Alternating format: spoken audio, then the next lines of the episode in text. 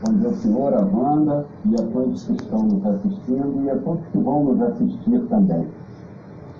É, Pastor, Deus é, colocou no meu coração que nós estudássemos hoje o livro de Levítico, no, no capítulo, vamos lá, Levítico, Levítico. 26, versículos 3 ao 13.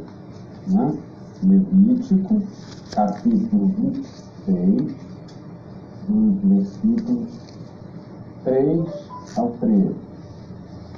Eu gostaria também, pastor, enquanto o pessoal está procurando, né, de compartilhar, graças a Deus, estamos aqui, né, mais, mais um primeiro dia da semana, dando o nosso tempo, né, a Deus, né, a nossa primícia de tempo ao Senhor, porque não fizermos isso, é, não saberemos conduzir, né, viver independência. Então é com alegria né, estamos aqui, é, pregando, recebendo do Espírito Santo, meditando na palavra. Né? Vamos passar a leitura do Levítico, capítulo 26, nos versículos 3 ao 13. Aqui no título da minha Bíblia está bênçãos decorrentes da obediência.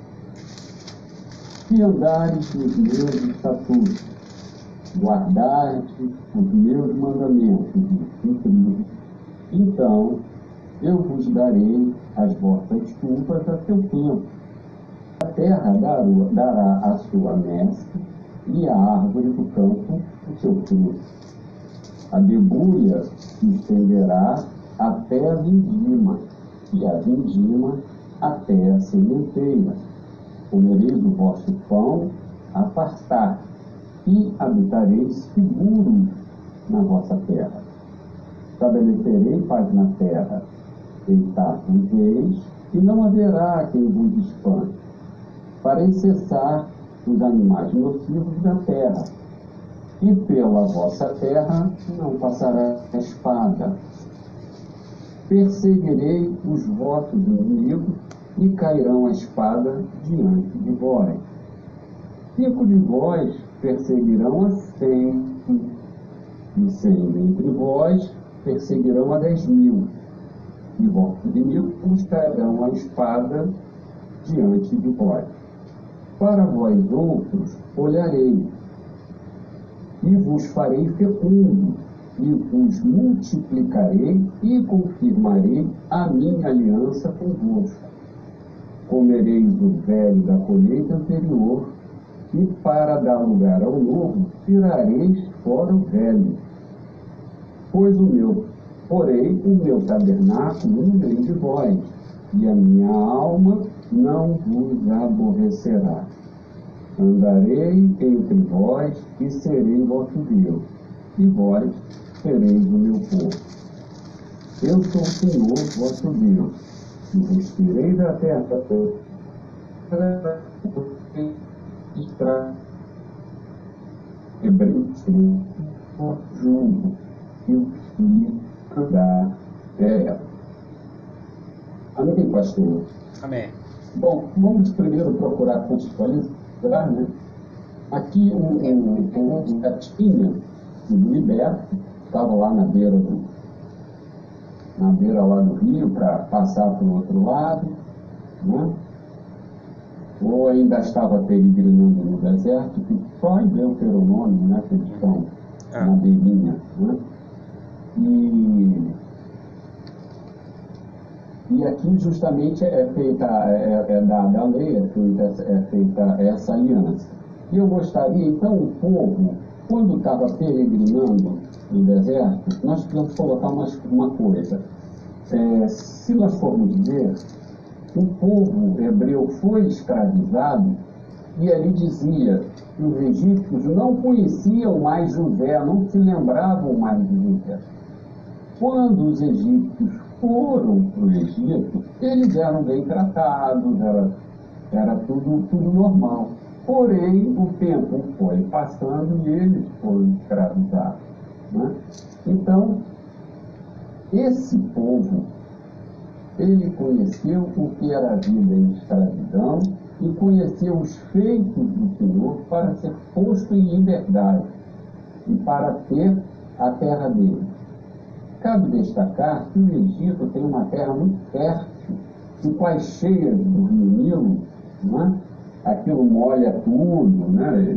invade muita coisa, então é uma terra muito fértil, em que pese eles terem muita dificuldade como escravos. E Faraó, ainda na época, ah, então é assim, eles ainda vão procurar a palha. Né? A vida deles não era fácil. E ainda agora já entrando, não é? É quando ele entra, ele, ele já promete no versículo 4, então eu vos darei as vossas uvas a seu tempo, e a terra dará a sua messe, e a árvore do campo. Aqui eu já vou estabelecer um paralelo. Ou seja, a terra prometida ela não tinha as mesmas características do Egito. A terra prometida que Deus promete como bênção da obediência, e apesar do clima não ser o mesmo, mesmo assim, ele mandaria chuva para que a terra pudesse dar os seus frutos e a árvore também. Então aí já está uma bênção aí. Né? A, a, o controle do clima é, de maneira especial para o povo dele. Né? E ele, outra coisa que ele diz, ele, Deus promete a paz. Promete a paz no sentido, vocês vão viver tranquilo. Cinco de vocês vão dar corre meio mundo. Cem de vocês, vocês sempre vão vencer. Então aqui nós precisamos, é, como é que diz aqui, entender uma coisa. Que Jesus também sempre nos falou. É certo que no mundo tereis aflições, mas esforça-te e tem de bom ânimo, porque eu estou contigo. Ou seja, Deus não falou que o povo não ia ser molestado. Deus falou que o povo iria vencer. Né? Então, é, é o que a, a, pessoa pensa. Às vezes, um chega para o outro, e agora os que estão falando, e chega um cristão para o outro, pô, você não está tendo vitória, cadê o carro, cadê não sei o que, ela tem alguma coisa errada aí. Né? Não é nada disso. Né? Deus falou, Jesus falou, é certo que tereis aflições, mas esforça-te, tem de bom ânimo, porque eu estou contigo. Entendeu? Deus garantiu vitória, da mesma forma como Jesus garantiu a nossa vitória, porque ele falou que aqui nós somos como peregrinos em terras estranhas, porque a nossa verdadeira terra está lá, na Nova Jerusalém. Né? Então, continuando, não é isso? Ele prometeu que o povo ia ser incomodado às vezes, mas queria ganhar todas as batalhas. E que pouquíssimos iriam vencer a muitos. Né? Tanto que ele fala é, no versículo, é, essa parte vem, vem no versículo 7 e 8. E o 9 também. Perseguireis os vossos inimigos e ficarão a espada diante de vós. Cinco de vós perseguirão a cem e seis entre vós perseguirão a dez mil. Olha a desproporção. E vossos inimigos cairão a espada diante de vós. Ou seja, ia ter inimigo. Mas o negócio é como se diz hoje em dia, né? É guerra simétrica. É como se os Estados Unidos fosse ter uma guerra, uma situação hipotética, uma guerra com o Brasil. É, a gente não ia ficar uhum. dois meses aí, né, tranquilo né, uma guerra assimétrica. Seja, seria uma guerra assimétrica ao contrário, entre o mais fraco, entre aspas, porém com Deus, venceria o mais forte. Aí vem o Espírito Santo e fala de novo, assim como Davi derrubou. Não é isso? E ele fala, para vós outros olharei e vos farei fecundo, e vos multiplicarei e confirmarei a minha aliança convosco. Ou seja, aí nós podemos nos remeter a Abraão, né, que seria paz né, de, de muitas nações. Continuando. É, a comida ia ser tanta que ele ia ter que jogar fora a velha para poder comer a mais nova. Isso aqui é abundância. Está né? Tá falando isso no versículo 10. Continuando aqui, eu acho essa uma das partes mais importantes. No versículo 11: Porém, o meu tabernáculo no meio de vós, e a minha alma não vos aborrecerá. Andarei entre vós e serei o vosso Deus, e vós sereis o meu povo. Aqui eu gostaria de estabelecer um paralelo. Naquela época, rodando pelo deserto, tinha que todo, quando, quando Deus mandava parar, né, a nuvem parava, não era isso, pastor? A nuvem parava, então as tribos paravam e os levitas armavam o tabernáculo, tudo direitinho. O tabernáculo tem o significado da presença de Deus no meio daquele povo. Hoje em dia, nós temos Cristo, e Cristo nos deixou o Espírito Santo. Então, em vez daquela época de o tabernáculo está ali no meio do povo, Deus está no meio do povo, nós, graças a Deus, na nova aliança, nós temos muito mais que nós somos o próprio tabernáculo, nós temos o Espírito Santo em nós. E vamos tecer mais um comentário. Pastor, naquela época, mesmo tendo montando o tabernáculo, aquele povo ainda tinha idolatria, aquele povo ainda era rebelde, ainda tinha aquela dificuldade toda. E nós hoje em dia, pastor, não é diferente conosco. Não é diferente mesmo nós temos nosso corpo sendo templo e morada do de Deus, nós passamos por dificuldades, nós enfrentamos, nós mesmos, como Jesus falou, aquele que pensa que está de pé, tudo para que não caia. Então esse é o grande amor de Deus, é o cuidar, ele habita, e graças a Deus nós temos o Espírito Santo, que nos constrange que quando nós estamos agindo de forma incorreta, a tristeza do Espírito Santo passa para a nossa alma nos entristece e nos leva para os que são chamados e escolhidos a retornar, nos leva a entrar novamente em paz com o nosso irmão, que nos leva a voltar ao caminho correto e estreito. Né? Então, isso, graças a Deus, por isso, o ser humano não mudou nada Deus sabia que se ele não colocasse ali o tabernáculo ia ser pior. Da mesma forma com o Espírito Santo hoje. Quanta gente, quanta, quanta gente falando, ah, eu estou desviado. Fazer o quê? Dizer o quê, né, pastor? E por fim, é, é, gostaria de falar, no versículo 13, eu sou o Senhor vosso Deus que vos tirei da terra do Egito, para que não fosse, fossem seus escravos. Quebrei os timões do vosso jugo e vos vi andar ereto. Ou seja, Deus está falando ali de liberdade. E nós falamos dia de liberdade, que Jesus falou, conhecereis a verdade, e a verdade vos libertará. Isso é pelo Espírito, tá, pastor? Então, o que, que nós temos aqui? Hoje, eu me lembro que tem aqui, vamos lá, eu me lembro que tinha, não passa debaixo de escada, bate na madeira três vezes, sete pulinhos, nas sete ondas no Réveillon. Isso eu estou falando nesse sentido de crendice, uhum. não é isso, pastor? Mas nós temos outras liberdades. E esse, que eu noto muito, que, que essa é, é a realidade, né? É, é que para os países que perseguem os cristãos, né, é uma coisa de o que mais incomoda, porque o povo é manso.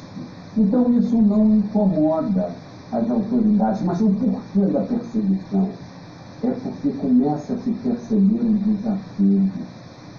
O povo fica calado, o povo sabe que ali não é a terra, aquilo não é o fim, e essa visão de eternidade desespera o seu Então, E também tem uma coisa, Deus falou de liberdade, falou que eu que trouxe essa liberdade, como Jesus nos livrou. Não é isso, pastor? Então ele fala aqui claramente, não se esqueçam disso, que eu sou libertador de vocês. E nós, igualmente, não podemos nos esquecer que Jesus é o nosso libertador. Amém, pastor. Era só isso e muito obrigado pela oportunidade. Glória a Deus. Louvado seja o nome do Senhor Jesus aí. É muito né, importante essa, essa passagem né, da palavra de Deus. Ele trouxe muito bem falando sobre essa questão é, de Jesus como nosso libertador. Né? Jesus é o nosso libertador.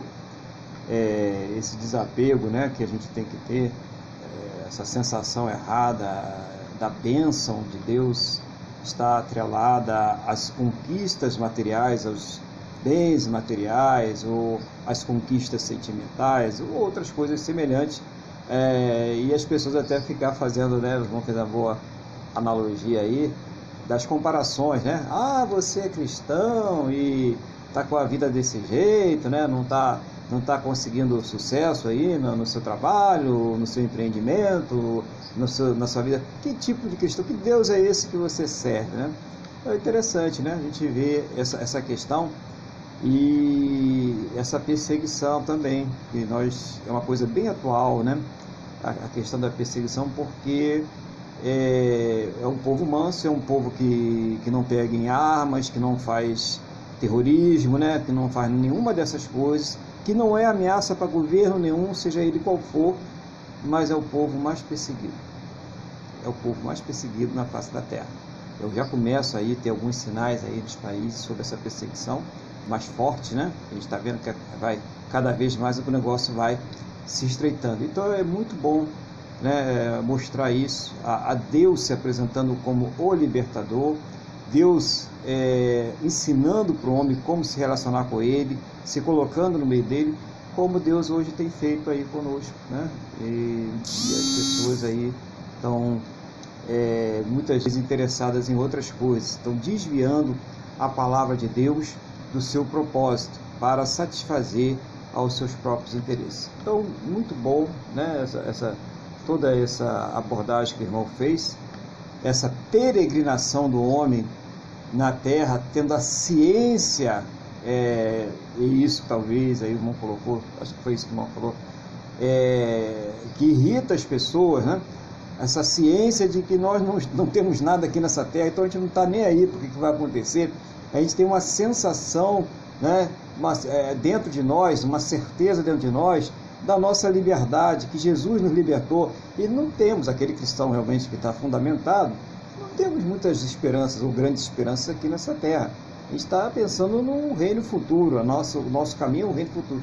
E isso irrita profundamente, né? porque é, o que, que eles querem? Eles querem uma dependência do homem, eles querem uma dependência né, da ciência do homem, eles querem uma dependência total das coisas aqui dessa terra. E isso, como cristão, nós não podemos oferecer. Então, é, a, a lei de Deus para nós custe o que custar, está acima de qualquer outra lei aqui nessa terra. Isso nós não podemos oferecer porque nós sabemos que o preço é alto. Então foi muito bom essa reportagem para a gente refletir é, nessas coisas. Né? O Levítico é um livro que, que mostra a lei é, no tempo de, de Moisés, mas que tem muitas coisas que hoje são aplicáveis à nossa vida que nós precisamos aplicar. Então é bom a gente meditar muito nessa palavra aí, pensar muito nisso aí, colocar ela em prática, é tirar a mentalidade escrava que também tinha ali o povo de Deus naquela época, né? E estava se libertando dessa mentalidade escrava. Aí que quando alguma coisa não estava acontecendo do jeito que eles queriam, aí ah, saudade dos melões do Egito, né? Que saudade que lá a gente comia aquela carne e tal, né? Tinha toda aquela aquele choro chorumingo, né? Toda aquela lamentação, toda aquela murmuração e hoje não é diferente, né? Quando as coisas, ah, não vou à igreja não, parece que minha vida piora, né? Vou fazer o que lá? Ah, é a mesma conversa, não. Gente, nós não vamos à igreja para melhorar, ninguém vai à igreja para melhorar a vida. Se alguém está te falando isso, você está muito enganado, né? Você está enganado. A gente vai à igreja para adorar aquele que nos dá a vida. É diferente isso. Tá? Nós vamos à igreja para é, ah, Senhor, eu quero isso, eu quero aquilo outro. Não, não estou dizendo que você não vai orar, que você vai colocar diante de Deus o que você deseja. Isso é certo, isso é lícito, tá? Mas não é para isso que nós estamos aqui hoje cultuando a Deus. Nós não estamos aqui pensando naquilo que Ele vai nos dar, não é possível, né? A gente aqui está pensando no Deus que nos salvou, naquilo que Ele já nos deu. E é isso, é essa mentalidade que nós entramos no culto. Tudo que vier, irmãos, tudo que Ele nos der agora é bônus. Né? É bônus, é porque Ele é misericordioso, é porque Ele quer dar, Ele não tem obrigação de nos dar mais nada, e a gente tem que ter a certeza nesse coração, Ele dá pela sua misericórdia, pelo seu amor.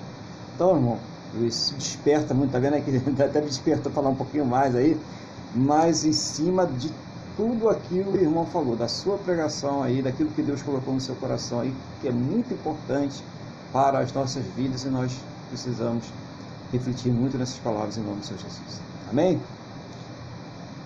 Vamos aí ao, ao nosso Deus, vamos fazer um louvor a Ele em nome de Jesus. É, vamos louvar o nosso Deus com o hino 107.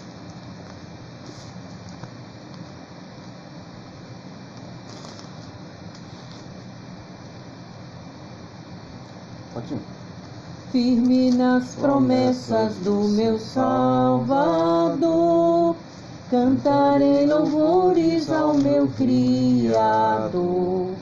Fico na dispensação do seu amor, firme nas promessas de Jesus. Firme, firme nas promessas de Jesus, oh Cristo. Firme, firme, sim, firme nas promessas de Jesus. Firme nas promessas hei de não falhar, quando as tempestades vêm me assolar. Pelo verbo vivo hei de batalhar, firme nas promessas de Jesus. Firme, firme, firme nas promessas de Jesus, oh Cristo firme, firme, sim, firme nas promessas de Jesus. Firme nas promessas sempre vejo assim, purificação no sangue para mim. Plena liberdade em Jesus sem fim, firme nas promessas de Jesus. Firme, firme, firme nas promessas de Jesus Cristo, firme, firme, firme nas promessas de Jesus, firme nas promessas do Senhor Jesus, em amor ligado com a sua cruz. Cada dia mais alegro-me na luz, firme nas promessas de Jesus. Firme, firme, firme nas promessas de Jesus, oh Cristo. Firme, firme, sim, firme nas promessas de Jesus. Aleluia. Glória a Deus, louvado seja o nome do nosso Senhor e Salvador Jesus Cristo. Amém? Glórias a esse Deus maravilhoso. E dando continuidade aqui né, ao culto desta manhã, nós agora iremos mais uma vez a uma palavra de Deus, mais uma palavra que Deus nos traz aqui. E essa palavra está no livro do profeta Samuel, no capítulo de número 1. Samuel, capítulo 1.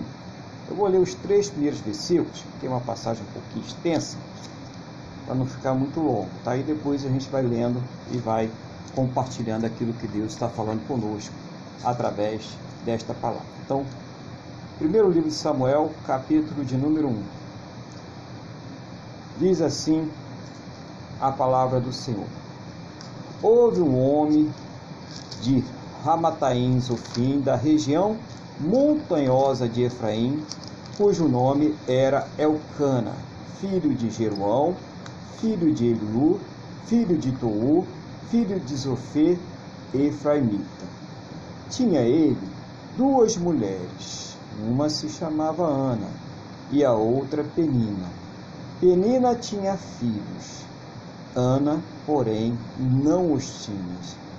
Este homem subia da sua cidade de ano em ano a adorar e a sacrificar ao Senhor dos Exércitos, em Siló. Estavam ali os dois filhos de Eli, Rófane e Finéias, como sacerdotes do Senhor. Então aqui é uma passagem interessante, né? Vamos então primeiro pedir a Deus que nos dê a iluminação da sua palavra, sabedoria, para que nós possamos então entender aquilo que Deus está falando aos nossos corações. Senhor, estamos aqui diante da tua palavra não seja o nosso desejo natural, a nossa vontade, mas seja o teu Espírito Santo a falar aos nossos corações. ensina, Senhor, me faz lembrar, dá-me a sabedoria, Pai, e abre a todos os nossos entendimentos, Pai, que nós possamos compreender esta palavra, que seja uma palavra de exortação, de edificação, uma palavra de consolo, uma palavra de direção para a vida de cada um de nós, em nome do Senhor Jesus. É o que nós te pedimos, na mesma fé e na mesma concordância, no nome do nosso Senhor e Salvador Jesus Cristo. Amém? E graças a Ti, nosso Deus e nosso Pai. Amém? Louvado seja o nome do Senhor Jesus.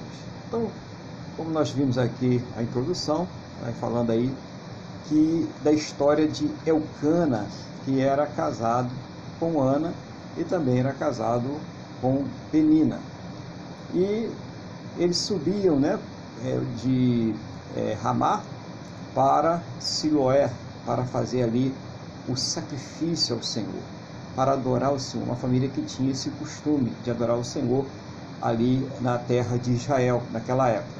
O interessante é que nós estamos vivendo um tempo difícil em Israel nessa época que é o tempo da apostasia, que cada um faz aquilo que dá na sua cabeça, não existe uma direção, não existe uma unificação do povo de Israel, e isso faz com que eles venham também a se corromper, a serem idólatras, serem murmuradores, a se afastarem do Deus vivo e poderoso. Isso faz com que Israel tenha ali um, um procedimento né, que se afaste de Deus.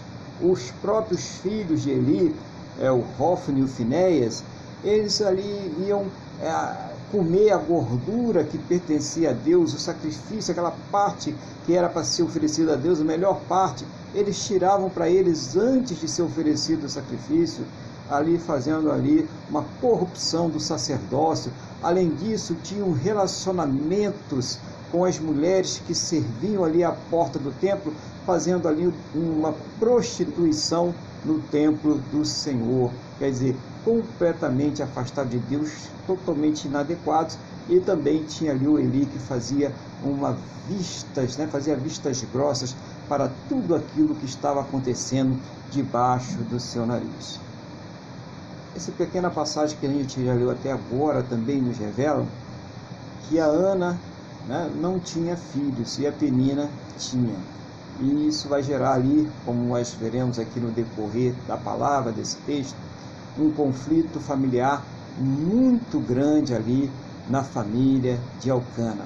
Mas eu quero destacar logo no começo que Alcana mostra-se um homem temente a Deus, um homem que vai ali ao culto, que, que faz os seus propósitos, que ali eram os propósitos na época era sacrificar e adorar. E Eucana fazia isso, ia com toda a sua família, né? Subia ali com toda a sua família de Ramá até Siloé para adorar ao Senhor. Vamos ler então o versículo de número 4. No dia em que Eucana oferecia o seu sacrifício, dava ele porções deste a Penina, sua mulher, e a todos os seus filhos e filhas. A Ana, porém, dava porção dupla, porque ele amava ainda mesmo que o Senhor a houvesse, mesmo que o Senhor a houvesse deixado estéril. Olha só que coisa, né?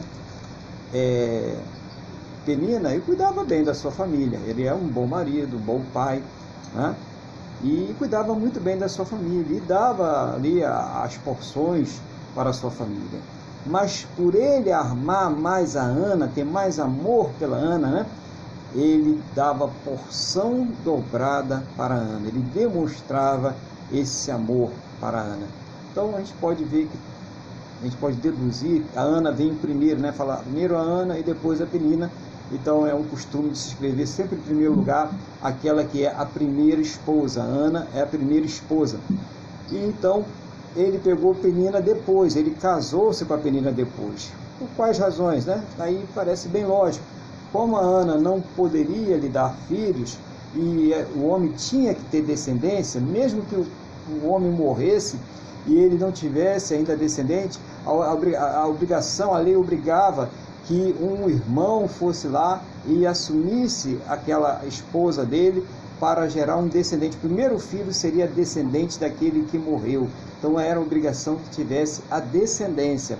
E aí o, o foi e casou-se também com a Penina. Só que isso vai causar um problema muito grande. Né? Imagine na sociedade hoje se você vai conviver aí com a mulher do seu marido debaixo ali do mesmo teto. Fica meio complicado, né?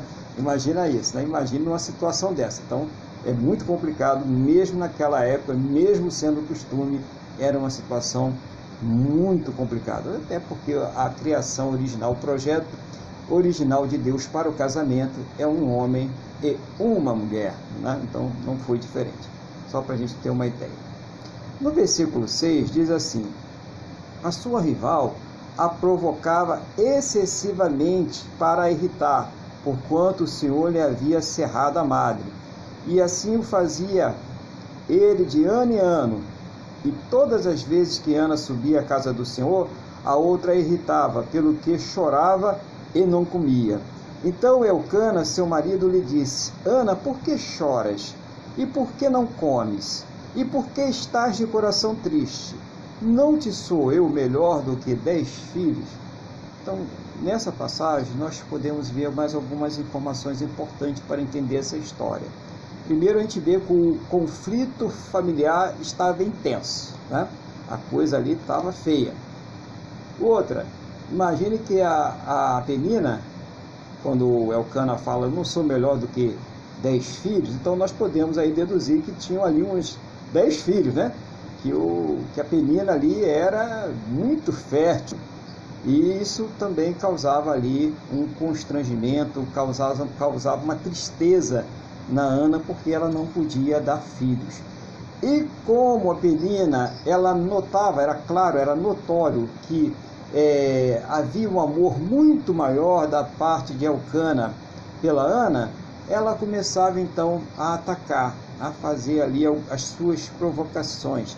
Então tinha aquela filharada toda, ela, vem cá, meus filhinhos com a mamãe, senta lá no colinho do papai, olha como é bom ter esse monte de filho, né? Imagina a situação da Ana ali diante dessa provocação. Então olhava para uma árvore que não podia dar frutos, aí falava, nossa, como deve ser triste, né? Ser uma árvore infrutífera que não dá frutos. Então ela ia dando aquelas espetadinhas, né?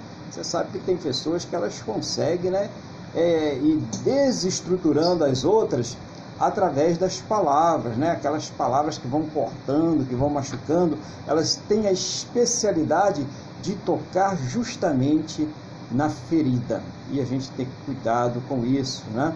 para não se deixar levar por isso, para a gente orar a Deus, pedir a Deus para brindar o nosso coração, porque esse é um dos ataques para tirar a pessoa é, da fé, né? para tirar a pessoa de Cristo, do Espírito, né? A pessoa sai do Espírito e quer quebrar, e quer arrebentar, e quer fazer um monte de coisa que não convém a um servo, a uma serva do Senhor fazer. Então, se você está passando por uma situação como essa, é, não exatamente por questão de ter filhos ou não ter, mas talvez no trabalho, talvez uma situação familiar, talvez uma situação numa instituição que você frequente, num clube, e você está tendo alguém que está ali lhe provocando, instigando, tocando no seu ponto fraco, ore a Deus por essa pessoa, ore a Deus por essa situação, mas não saia do espírito, Olha que Deus está falando ao seu coração. Talvez você esteja vivendo uma situação similar à de Penina e a Diana. E que a Ana começava o quê?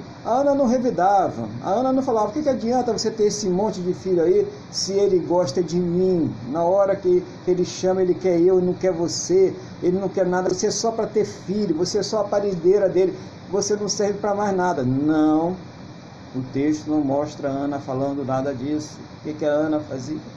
Ela chorava.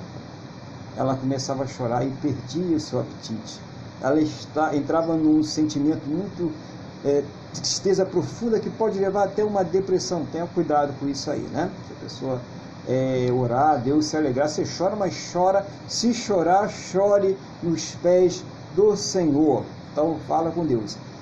E aí o seu marido ia consolá-la. Aí a outra ficava mais né, danada da vida. Ué, mas eu estou aqui tentando tirar ela, afastar ela e ela, ele vai lá consolar. E ele falava, olha, eu não sou melhor para você do que esses dez filhos aí, eu não sou muito melhor para você, eu não estou cuidando de você, deixa esse negócio de filho para lá, olha, pega essa vontade toda que você tem de ter filhos e vira ela para mim, né? despeja ela no seu amor por mim, mas são duas coisas diferentes, né? Quem é mãe aí sabe muito bem que é a vontade de ter filho, de amar os seus filhos, e a vontade de ser esposa e amar o seu esposo são duas coisas diferentes. Então não dava para a Ana transferir, tirar isso do seu coração. Ela queria ser mãe, ela queria ter filhos e ela não conseguia realizar esse projeto. E aqui a palavra nos revela mais: foi Deus que tirou dela a capacidade de ter filhos. Agora há pouco o irmão Luiz estava falando aí numa guerra desproporcional, né? Estava mostrando ali a questão, deu até um, um exemplo aí dessa guerra desproporcional de um país muito poderoso é, e lutar com um país menor. E, claro, né, esse país muito poderoso vai jantar esse país menor. Mas se Deus estiver na frente, o que, que vai acontecer? Vai ter o reverso. Né? Esse país menor vai, vai superar essa situação. Será que Ana supera essa situação? A gente vamos ver isso aí no texto. Será que Deus, se Deus falou, está falado, não tem conversa, né? Ele pode mudar. A porta que ele fechou, só ele pode abrir. Verdade? Nós já, já sabemos disso. Então vamos ver se houve modificação. Versículo 10, não, versículo 9, né? Após terem comido e bebido em Siló, estando Eli, o sacerdote, assentado numa cadeira, junto ao pilar do templo do Senhor, levantou-se Ana e, com amargura de alma, orou ao Senhor e chorou abundantemente. E fez um voto dizendo: Senhor dos exércitos, se benignamente atentares para a aflição da tua serva, e de mim te lembrares, e da tua serva te não esqueceres, e lhe deres um filho varão, ao Senhor o darei por todos os dias da sua vida, e sobre a sua cabeça não passará navalha. Demorando-se ela no orar perante o Senhor, passou Eli a observar-lhe o movimento dos lábios, porquanto Ana só no coração falava, seus lábios se moviam, porém não se lhe ouvia voz nenhuma. Por isso Eli a teve por embriagada. Ele disse: Até quando estarás tu embriagada? Aparta de ti esse vinho. Porém Ana respondeu: Não, senhor meu, eu sou mulher atribulada de espírito. Não bebi vinho, nem bebida forte porém venho derramando a minha alma perante o Senhor. Não tenhas, pois, a tua serva por filha de Belial, porque pelo excesso da minha ansiedade e de minha aflição é que tenho falado até agora. Então, nós estamos vendo aqui os procedimentos de Ana. Eu gostaria de dar os parabéns ao, Elcana, né? que apesar de todo esse conflito familiar, ele trouxe a sua família nos caminhos do Senhor. De todo ano ele lá levar as duas mulheres, levar os dez filhos para adorar, para sacrificar o Senhor. Olha como é importante você que é chefe de família, você que é a mãe também, chefe de família, compartilha com seu esposo aí a direção desse lar. Importante trazer os seus filhos nos caminhos do Senhor. O que, que a Ana foi fazer? A Ana foi ao templo, depois de comer e beber, ela foi ao templo. Né? Ela não está comendo e bebendo, não. Ela participou lá junto com Elcana. Né? E ela foi orar a Deus, fazer um voto a Deus. E o que, que ela pede a Deus? Ela pede um filho. Mas ela pede qualquer filho, irmãos? Não, ela pede um filho o quê? Homem.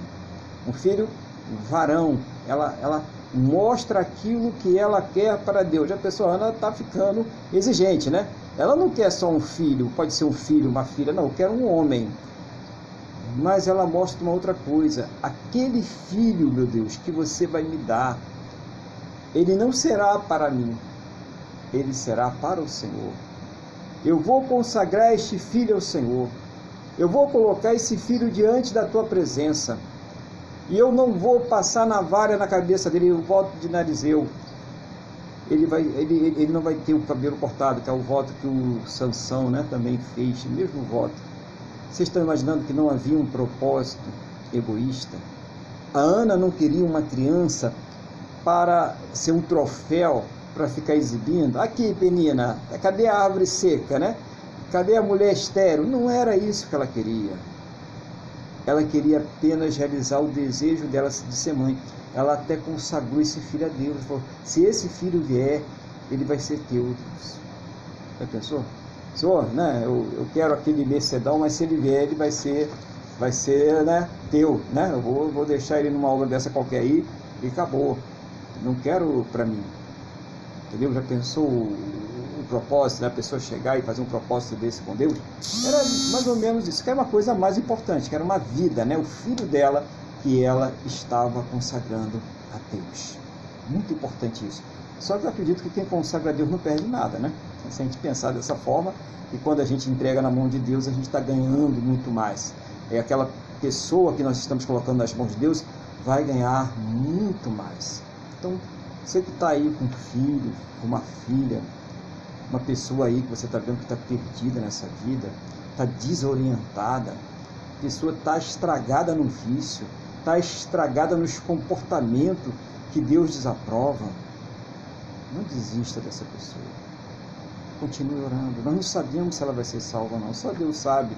Mas nós podemos fazer uma parte muito importante, que é interceder quer colocar esta pessoa nas mãos do Senhor, quer clamar pela vida desta pessoa, continue clamando, continue acreditando, continue lutando por essa vida. Olha o exemplo de Ana. Não tinha nenhuma esperança, porque foi o próprio Deus que fechou ali a madre dela, né? deixou ela estéril. Ele começa a olhar ali pelos cantinhos e falar, interessante, ela tá, chegou ali na igreja, né? Ana chegou na igreja, sabe quando a gente chega na igreja e a gente não quer ser perturbado por ninguém? Aí a gente procura ali a última cadeira, né, para ficar ali quietinho, para ficar em oração. Então foi o que a Ana fez, né? Ela procurou aquela última cadeira, vou ficar aqui, quero falar com Deus. Eu não quero ser incomodado por ninguém, é só eu e Deus. A conversa é só entre eu e ele. E essa é uma conversa boa, né? Essa é a melhor conversa que a gente pode ter. Então ela estava naquela conversa ali, né, intensa com Deus, mas como ela estava ali com o espírito dela, alma angustiada, ela mal mexia ali os lábios, as palavras não saíam, né? não se dava para ouvir, era inaudível o que ela estava falando. E o Eli começou a olhar aquilo ali, é, estranhou e achou que ela estivesse ali embriagada, né? que ela tivesse ali tomado ali umas bebidas e fosse para a igreja. A pessoa, né? que bom se o bêbado realmente fizesse isso, né, mas normalmente não faz, né? ele vai beber mais. Então, ela ele olhou para ela e falou assim: Você já está bêbado uma hora dessa, mulher? Aqui dentro da casa de Deus, você não tem respeito aí por Deus, não? É o que a gente está aqui trazendo, né? Contextualizando aí a situação. Você não tem respeito pelas coisas de Deus? Como é que você entra aqui bêbada aí e ainda está aí fingindo que está falando com Deus? E ela se levanta, né? Eu acho uma das coisas muito bonitas de Ana, né? Da, comportamento de Ana, tanto de orar, tanto de não revidar, para a Penina, né? É a hora que ela é afrontada, né? Uma, pelos, o sacerdote dá uma afronta para ela e ela também não revida, está pensando que eu sou o quê, né? Você, você, porque você é sacerdote, você vem me julgar? É, seus filhos estão tudo errado aí, saindo com as mulheres na porta do templo, né, comendo a gordura do sacerdote, roubando aí as coisas de Deus, e você vem agora querer aí me julgar? Quem é você para me julgar? Negativo. Não, Senhor meu, não me tome por filha de Belial. Não me tome por uma mulher perdida, por uma mulher da vida. por uma bêbada. Não, eu não sou essa mulher. Eu estou com meu coração angustiado. Eu estou colocando diante de Deus a minha dor, a minha tristeza. E ela falou aquilo com um coração tão sincero, tão humilde, que quebrou aquele sacerdote. Quebrou na hora ele, né? E ele falou: Olha, ele olhou para ela, né? E nós vamos ver o que ele falou aqui agora, né? Versículo 17: Então lhe respondeu ali: Vai-te em paz e o Deus de Israel te conceda a petição que lhe fizeste. E disse ela: Acha a tua serva mercê diante de ti. Assim a mulher se foi seu caminho e comeu, e o seu semblante já não era triste. Levantaram-se de madrugada e adoraram perante o Senhor, e voltaram e chegaram à sua casa, a Ramá. Eucana coabitou com a Ana, sua mulher, e, lembrando-se dela o Senhor, ela concebeu e, passado o devido tempo, teve um filho, a que chamou Samuel, pois dizia: Do Senhor o pedi. Oh, glória a Deus, né? Que coisa maravilhosa. Então, o sacerdote abençoou, foi boca de Deus na vida de Ana. Vá em paz e o Senhor. Ele não sabia o que ela pediu, ele só falou: vá em paz e que o Senhor conceda a sua petição. Que coisa maravilhosa, né? Ouvir uma palavra dessa, ouvir uma bênção dessa, e Ana ouviu. E sabe o que aconteceu com Ana? No momento que ela ouviu aquela palavra, no momento que ela falou com Deus, no momento que ela sentiu a presença de Deus na sua vida, a resposta de Deus, o semblante de Ana se transformou, ela ficou alegre, ela não só ficou alegre, mas ela teve vontade de comer, e comeu, e bebeu, mudou totalmente a figura de Ana. Sabe o que aconteceu? É o que tem que acontecer com cada um de nós quando entra diante de Deus. Ela creu sem ver. E tem muita gente que precisa ver né? tem que tocar em alguma coisa, tem que levar alguma coisa para casa, tem que fazer sete semanas disso, daquilo, para que ver se consegue barganhar com Deus, que não é um Deus de barganha. Ela fez, o voto que ela fez não foi uma barganha, ela disse: Eu vou dar tudo que eu tenho para Deus sem querer nada demais. A única coisa que eu quero é o prazer de ser mãe. Olha só. O que, que aconteceu? ela foi para casa, se relacionou com seu marido, com Elcana, e ela concebeu. Deus fez ela conceber. Deus operou o milagre na vida dela. E ela, no devido tempo, ela teve um filho e chamou esse filho de Samuel, né? um dos principais juízes, profetas, né? um dos principais homens de Deus ali em Israel, que fez a transição do tempo dos juízes para o tempo dos reis e depois a transição de Saul para Davi. Nós já vimos isso aí. Olha a importância de Samuel, olha a importância de Ana nessa história toda, a importância da pessoa colocar diante de Deus o que fez, o que mudou na vida deles. Vamos continuar aqui, para a gente já estar tá quase no finalzinho, né? Só mais duas passagens. 21. Subiu Elcana, seu marido, com toda a sua casa, a oferecer ao Senhor o sacrifício anual e cumpriu seu voto. Ana, porém, não subiu e disse a seu marido: Quando for o menino desmamado, levá-lo-ei para ser apresentado perante o Senhor para ficar para sempre. Respondeu Elcana, seu marido: Faze o que melhor te agrade. Fica até que o desmames. Tão somente confirme o Senhor a sua palavra Assim ficou a mulher e criou o filho ao peito, até que o desmamou.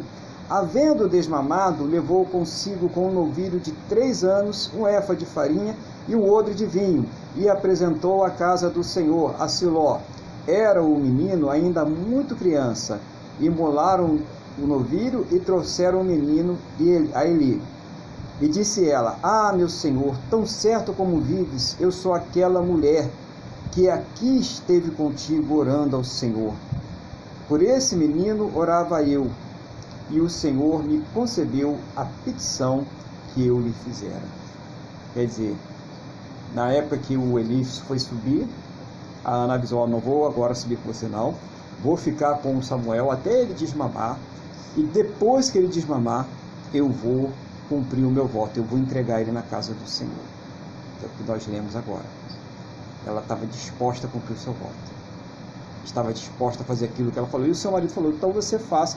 Olha, o marido ele tinha poder de é, desautorizar o voto, mas tinha que ser uma coisa imediata. Se ele ouvisse e não falasse nada, ele já não poderia desautorizar. E ele não desautorizou o voto, né? então o voto deveria ser cumprido. Estava válido o voto de Ana. O marido e o pai, né? pai de filha que fosse solteira, também tinha esse poder de desautorizar o voto. Mas como ninguém fez isso, né? a Ana falou: Eu vou desmamar o menino, vou deixar ele desmamar e depois eu vou entregar esse menino ao, ao, templo, né? ao Eli, conforme eu prometi ao Senhor. Ela estava determinada a fazer isso. Olha que coisa bonita, né? Quando a pessoa ela ali faz um propósito com Deus e ela cumpre o seu propósito. A palavra de Deus diz que nós não somos obrigados a votar, ninguém é obrigado a votar. Mas se nós votarmos, por isso cuidado com os votos precipitados, ou oh, você tem que fazer, se você não fizer, a responsabilidade é sua se você fizer. Tá? Porque você pode até saber que se sair na chuva, olha só um conceito legal pra gente aí. Você pode até não saber que se sair na chuva, com muitos trovões e raio, pode cair um raio na sua cabeça. Pode não ter esse conhecimento. Mas isso não vai evitar se um raio tiver que cair na sua cabeça, ele vai cair de qualquer jeito. A sua falta de conhecimento não vai evitar que esse raio caia. Diz a palavra do Senhor em Oséias. Está lembrado disso aí? O meu povo sofre por quê? Por falta de conhecimento. Então, nós precisamos ter esse conhecimento de Deus. Não faça votos precipitados. Não é o sacerdote que fez você votar, foi você que fez o voto. Você é responsável por aquilo que a sua boca profere. Não faça votos. Ah, mas eu fiz agora.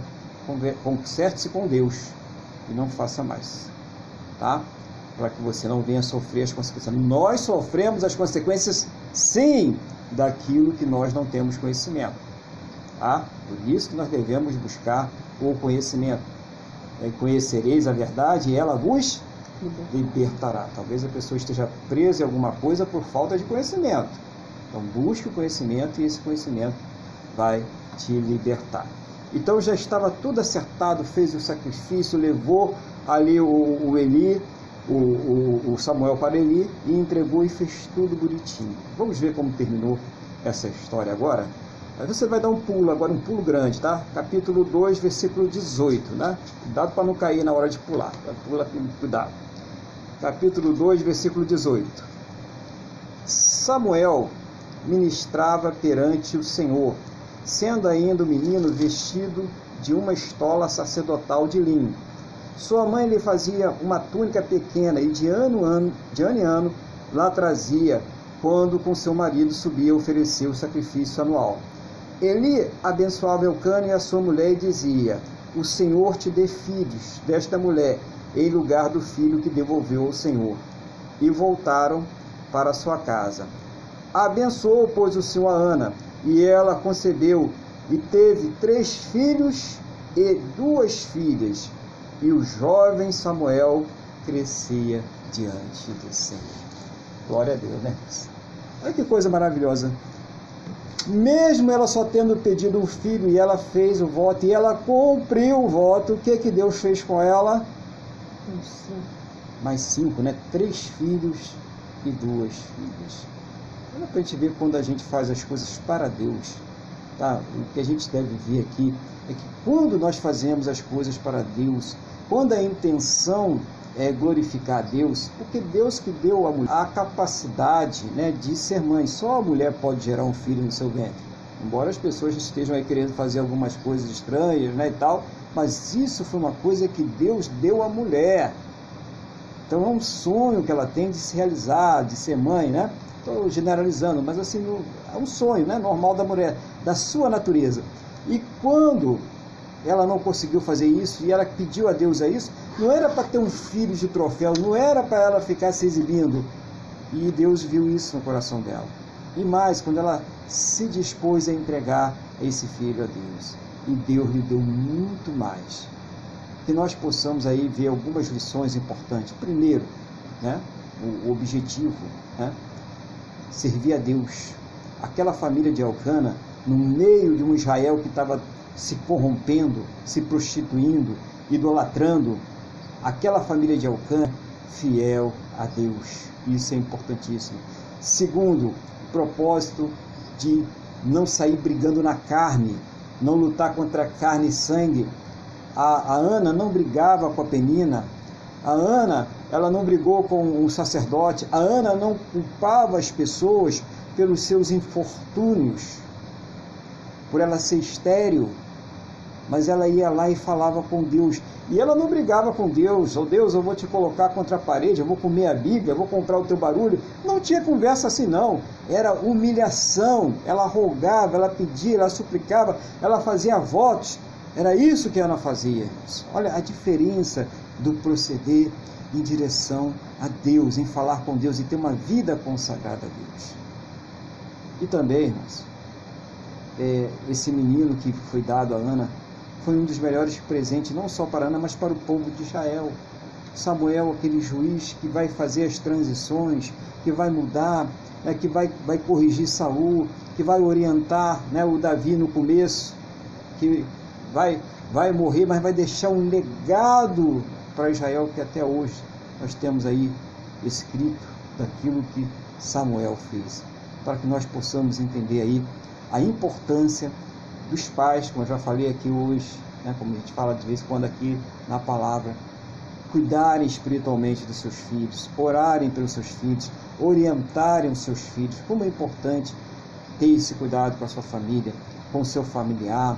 Você que é, é, é, líder de uma empresa, você que trabalha no lugar, você que tem influência sobre a vida de pessoas, ore por essas pessoas. Coloque essas pessoas diante de Deus. Essas pessoas Deus colocou para você cuidar espiritualmente delas. Então tenha esse cuidado com essas pessoas. Ore, se preocupe com o bem-estar espiritual dessas pessoas. Porque tudo que nós vamos levar dessa terra é a questão espiritual, irmãos. É o nosso relacionamento com Deus. É se nós estamos salvos ou não. Então é importantíssimo a gente cuidar dessa parte espiritual. E a gente vê na Ana uma mulher ali muito ligada a essa parte espiritual e ela tem isso, ela tem uma educação espiritual exemplar por parte do seu esposo, o Elcana. A gente não vê muita interferência do Elcana no texto, mas nós sabemos que é um homem de Deus, ele continua, né? A Ana não pôde ir, mesmo ele amando a Ana, deixou a Ana lá cuidando, desmamando lá o Samuel. Fala, não, esse ano não vou não, já que você não vai, né? Não, eu vou, vamos, vamos. É, Penina, pega aí as crianças, vamos embora, todo mundo aí. E foi e adorou ao Senhor. Glória a Deus por isso. Que Deus ele possa ter falado ao nosso coração nessa manhã, trazendo fé. Eu não sei qual é o seu o seu pedido aí a Deus. Eu não sei o que você quer colocar diante do Senhor, mas que Ele esteja te fortalecendo espiritualmente nesse momento e dando a certeza, a fé que Ele vai lhe responder em nome do Senhor Jesus. Amém? Glória a Deus. Vou passar então a palavra aqui ao nosso irmão Luiz.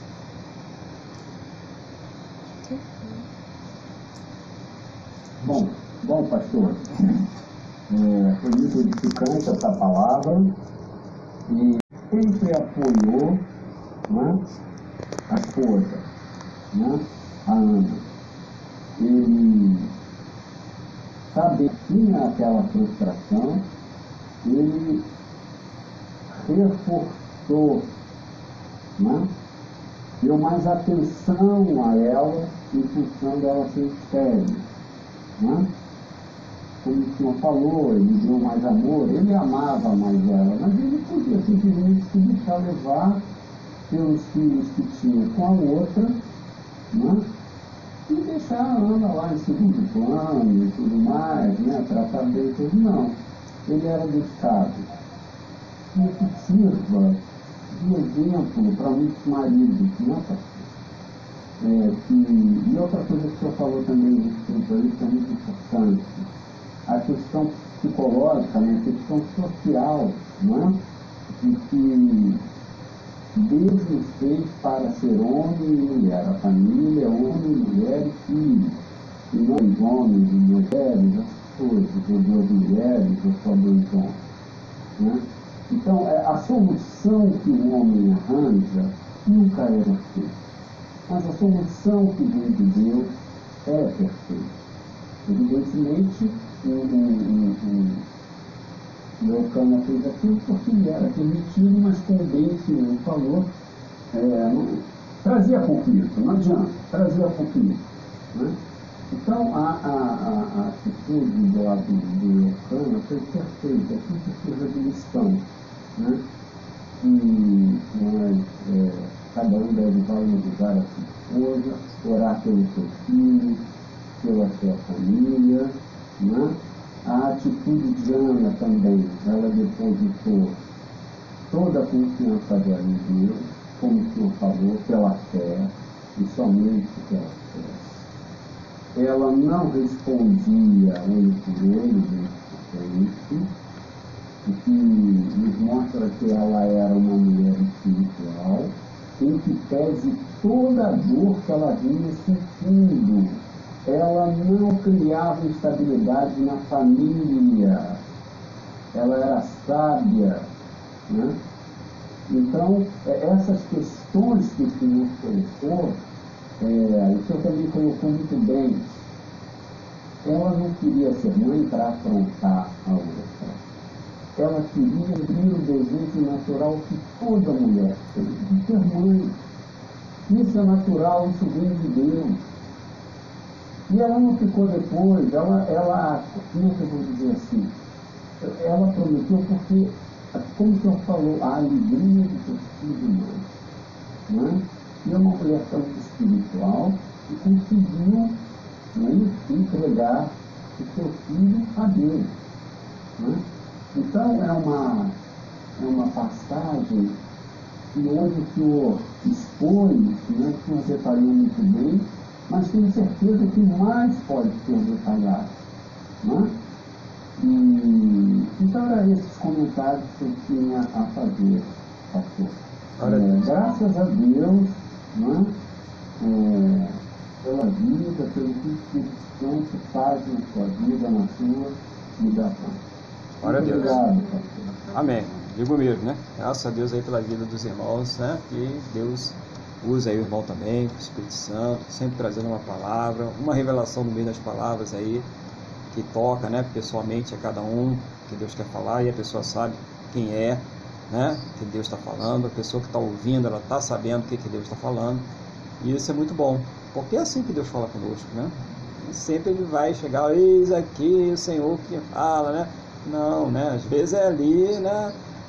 Tranquilo, né? Numa pregação sai aquela palavra ali e dá aquela flechada no coração e aquela pessoa sabe que foi Deus que falou com ela. Isso é muito importante para isso, nós temos que estar sensíveis ao Espírito Santo, né, irmãos? Tem que estar sempre, está num culto desse, ou mesmo presencial, seja qual for o culto, é para cultuar Deus e ouvir aquilo que Deus está falando. Isso não é hora de ficar mexendo no celular, olhando o que tem no Zap Zap, o que tem no, no Facebook. Né, né? Não, de preferência bota lá modo avião pra, né, e, e fica concentrado, concentrado naquilo que Deus está falando conosco, daquilo que Deus está revelando que ali é que vem aquele maná. Lembra que Jesus falou? Vem ali a ave e rouba a semente, a semente é a palavra, é aquilo que o Espírito Santo ele revela ao nosso coração, que fala ao nosso coração.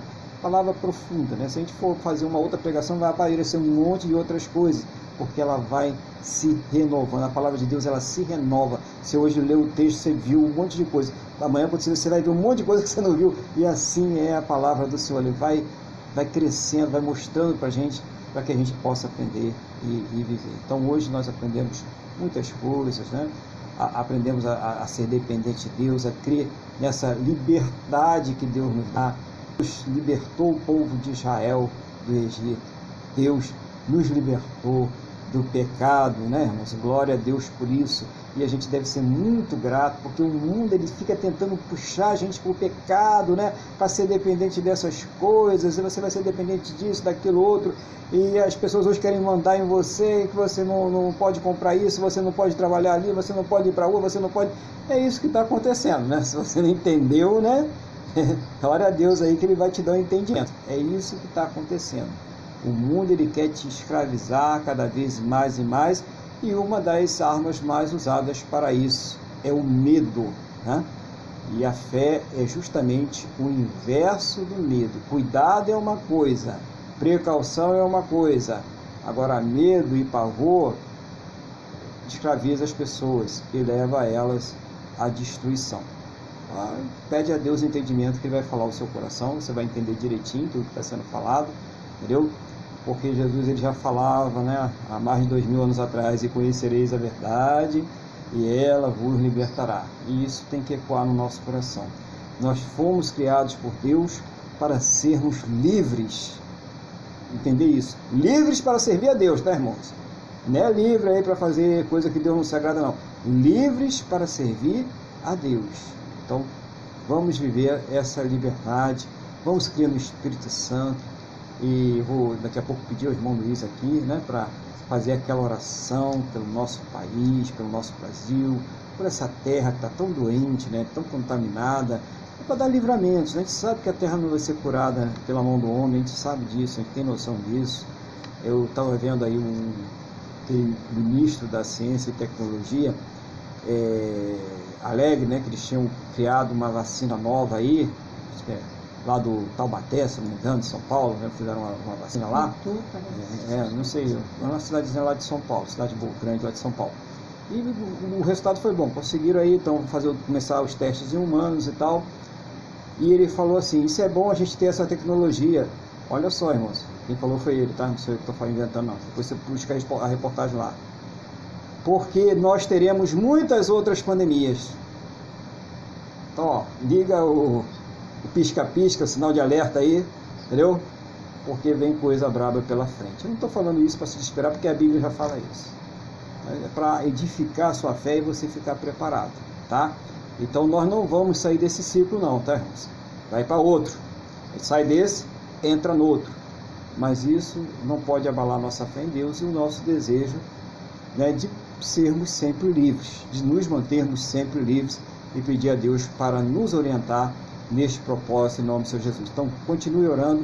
Eu vou pedir ao irmão Luiz para fazer essa oração, orar pelo nosso país, orar pelas pessoas aí que estão, é, empresas, pessoas que estão perdendo aí suas fontes de renda, né? Para que Deus dirija ele nessa oração, pela, pela cura, né? As pessoas que estão aí nos CTIs, que estão aí é, passando por esse processo com essa enfermidade e outras enfermidades também, porque as outras não tiraram férias nem folgas, estão aí, estão matando também, né? A gente sabe disso. Para que Deus ele abençoe o nosso país, para que o nosso país ele seja um celeiro de fé, né? Quer dizer, Deus vai colocar no coração dele que ele vai orar, né? Dessa oração é com ele. Mas nós vamos concordar com o irmão, ele vai orar e nós vamos estar aqui na mesma fé e na mesma concordância. Ore com fé, você que está aí na sua casa, Ore com fé agora, coloca diante de Deus. Ele vai estar orando aqui, nós vamos estar concordando e colocando com fé diante de Deus aí. Coloque aí diante de Deus os seus propósitos também. Fala com Deus aí na hora que o irmão estiver falando, que ele vai ouvir. Ele diz: Aonde dois ou três estiverem reunidos em meu nome, eu estarei presente. E o Senhor Jesus, Espírito Santo de Deus, ele está presente aqui nesse lugar. Não deixe de falar com Deus agora. Amém? Glória a Deus. Irmão Luiz, a oração é com o irmão. Que Deus abençoe. É, amém, pastor. Então vamos, vamos fazer essa oração que o senhor é, sugeriu, né? E como o senhor mesmo disse, né? É, estaremos em concordância, seremos ser conduzidos pelo Santo, mas nada impede, assim como fez a Ana, de colocar durante a oração as suas petições particulares. Não é verdade, pastor? Certo? Então vamos começar. Senhor Deus e Pai, em nome de Jesus, nós chegamos aqui para agradecermos a nossa salvação e te pedirmos perdão pelos nossos pecados. Queremos agradecer por mais esse culto, pela palavra aqui ministrada, que, que nos edificou, que nos trouxe conhecimento e, em consequência, mais liberdade. Amado Deus, nós estamos aqui ainda em meio a essa pandemia, com cada vez mais pessoas morrendo, não só no Brasil, mas em todo o mundo. Então eu venho em nome de Jesus e pedir que o Senhor livre o Brasil de toda enfermidade. Livre o Brasil de todo mal da mesma forma eu peço para o resto do mundo. livra-me de toda enfermidade. Livra de todo mal. Senhor, em nome de Jesus, eu te peço que Senhor restaure, meu Deus, os que estão ainda enfermos, que no nosso país tem um alto índice de cura. Senhor, que o Senhor abençoe os cientistas e que seja produzida a vacina, assim como nós temos nos outros vírus, o H1N1, todo ano vai mudando a vacina da gripe, se essa doença vier para ficar como o H1N1, nós clamamos a Ti em nome de Jesus, que o Senhor ensine a Espírito, e que nós possamos ter uma vacina que se renove de ano em ano, para que possamos novamente ter a nossa liberdade, para que essas mortes caiam, não só no Brasil, mas no resto do mundo. Senhor, mais em especial, eu clamo que o Senhor dê uma porção dobrada de saúde ao Brasil, assim como o cana dava antes. Uma porção dobrada de bênção, de libertação, que a nossa economia venha a se restaurar, que os indicadores econômicos venham a crescer, que o desemprego venha a cair, que as falências, os, a, a, os comércios fechados cessem, que haja o crescimento do nosso campo, que o nosso campo volte, continue florescendo cada vez mais que a indústria volte a abrir as portas e empregar, que a economia volte a crescer, que os serviços voltem a ser necessários, que o autônomo possa prestar o seu serviço, que haja a necessidade de se criar mais escolas técnicas, que o Brasil venha a se desenvolver, que não haja fome no mundo, muito menos no Brasil que não haja miséria no mundo, muito menos no Brasil. Amado Deus e Pai, restaura essa nação. É o que te pedimos. Senhor, abençoa essa obra que está sendo feita aqui, porque um semeia, outro rega, mas é o Senhor que dá o crescimento. Então nós pedimos em nome de Jesus dê o crescimento conforme a sua boa, perfeita e agradável vontade. Senhor, abençoa os políticos, os nossos representantes legais. Mas, Senhor, se eles fizerem algo, tramarem planos contra a nossa liberdade, contra a nossa abundância, que venha levar o país à miséria, torne esse plano e coisa de nenhum valor. Lance por terra. Senhor, toca no coração desses homens com teu Espírito. Faça-os meditar. Pai, em nome de Jesus, abençoa o nosso presidente, abençoa os seus ministérios, abençoa os juízes, os juízes, como Samuel, que foi, se não me falha a memória, o último juiz. Eu te peço, meu Deus, em nome de Jesus, também toca no coração desse juízes, meu Pai, para que julgue com sabedoria, meu Deus, para que não lancem o Brasil em, em lugar que não pode, em lugar que numa situação que não possa mais se reerguer.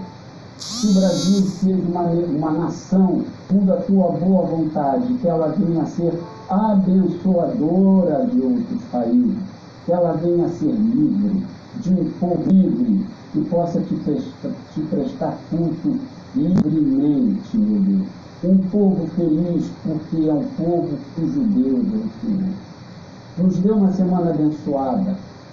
Senhor, a todos que aqui todos estão colocando diante de Ti, pode ter uma eternidade, pode ser o vício do alcoolismo, o vício do jogo, uma porta de emprego. Seja o Senhor a responder. Seja o Senhor a trazer o milagre como o Senhor trouxe a Ana. Que todos tenhamos fé para receber de Ti, meu Deus, a Tua boa, perfeita e agradável vontade. Em nome de Jesus nós te agradecemos. Amém. Amém. Glória a Deus. Louvado seja o nome do Senhor Jesus. Né? Vamos então é, mais uma vez agradecer a Deus, né? Por esse culto abençoado que Ele nos proporcionou fazer a Ele, ministrar a Ele, né? Ele é o objetivo do culto. E deixar para os irmãos aí que nós estamos é, sempre ao vivo, aos domingos, por volta das oito e meia da manhã. Você que está aí assistindo através de uma plataforma, YouTube, ou, ou mesmo através do podcast, nesse lugar que você recebeu aí né, esse, esse vídeo, recebeu esse podcast, peça aí o, o, o link, né? O link para o culto de domingo, nós mandamos o link para você e você entra e participa conosco aqui, tá bom? Então você pode participar ao vivo ou pode participar como está participando nesse momento, assistindo a esse vídeo, assistindo a esse podcast. E que Deus abençoe a todos vocês. Vocês estão uma semana muito abençoada. Vamos falar com Deus agora? Vamos agradecer por tudo em nome de Jesus. Irmão Luiz, quer falar? Vamos falar com o irmão Luiz. Quero, pastor, aqui fugiu a mim, mas eu pediria que o senhor é, orasse pelas famílias. Já que hoje o assunto foi família, Aham. vamos orar pela restauração das famílias, é, pelas esposas, é, pel- pelos casamentos, Uhum. né? que tanto um lado quanto o outro venha a ser tocado por Deus né? e restaurar os casamentos. E é só isso, pastor. Não, Nós orar só pela Ana ou só pela Penina. Nada de Ana e Penina, né? não, só, não. Ou uma ou outra. Você entendeu, Não né? entendi. pastor? Vamos orar então, vamos falar com Deus. Feche os olhos, eleva o pensamento ao trono da graça. Senhor nosso Deus, nosso Pai. Em primeiro lugar, obrigado por ter falado tanto conosco nesse dia. Falou tanto aos nossos corações, revelou tantas coisas, Pai.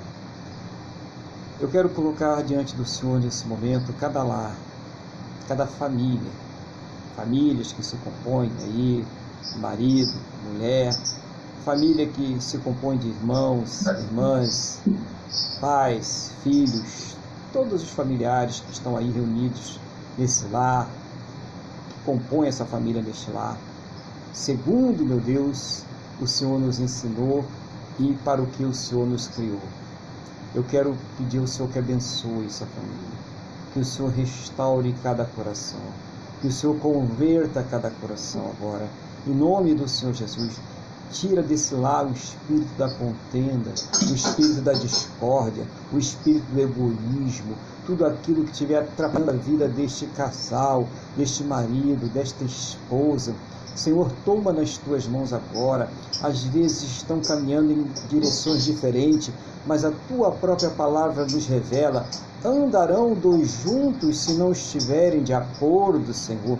Então traz a união a este lar, a união a este casal, o propósito a este casal, em nome do Senhor Jesus, Pai. Eu entrego, Pai, a vida deste casal nas tuas mãos. Eu entrego a vida, Pai Santo, dessa pessoa que está orando agora comigo, deste filho, desta filha, deste irmão, desta irmã, que está intercedendo neste momento, colocando diante do Senhor qual é a sua luta, qual é o seu problema, o que quer que seja transformado no coração desta outra pessoa. Pai, em nome do Senhor Jesus, operando, Senhor, quem poderá impedir, Pai? Eu creio, Pai. Então, que a bênção do Senhor esteja sobre esse lar, trazendo a paz, a união, a colaboração, o respeito, o amor, o carinho, tudo, todos os ingredientes necessários para uma família próspera, feliz, bem-sucedida na tua presença, em nome do Senhor Jesus. Concordo com todas as orações que o teu filho fez pelo país, pelo mundo, pelas pessoas, pela cura, Pai, para, pelas empresas, pelos trabalhadores, concordo com tudo, pelos políticos, pelos juízes, que o Senhor, meu Deus, confirme cada palavra, que o Senhor faça deste país uma bênção, que o Senhor sare essa terra, Pai, que o Senhor salve esta terra, em nome do Senhor Jesus, no devido tempo, conforme a tua boa, perfeita e agradável vontade, em nome do Senhor Jesus que todos possam ter uma semana muito abençoada na tua presença, debaixo da tua santa e gloriosa proteção e que sejam prósperos e bem-sucedidos em todos os seus caminhos, no nome do nosso Senhor, e Salvador Jesus Cristo. Pai, o que eu te peço, na mesma fé, na mesma concordância com esta pessoa que está orando comigo agora, no nome do nosso Senhor e Salvador Jesus Cristo, e que ao término desse culto o Senhor leve a todos em segurança, livra de todos os males e que essa bênção ela seja estendida a todos aqueles que próximos a nós estiverem, em o um nome do Senhor Jesus. É o que eu te peço na mesma fé e concordância com esta pessoa que está orando comigo agora, em nome do Senhor Jesus. Amém. E graças a Ti, nosso Deus e nosso Pai. Amém? Louvado seja o nome do Senhor Jesus. Glória a Deus, né? Glória. Vamos então receber a bênção em nome do Senhor Jesus. Estenda a mão para cá em nome do Senhor Jesus. Que o amor de Deus, que a paz e a graça do nosso Senhor e Salvador Jesus Cristo, e que a comunhão do Espírito Santo de Deus esteja sobre todos. E a igreja diz: Amém. Amém. Glórias ao Senhor Jesus. Louvado seja esse Deus maravilhoso. Que Deus abençoe a todos e que vocês tenham uma semana de muita paz e muita alegria na presença do nosso Senhor e Salvador Jesus Cristo.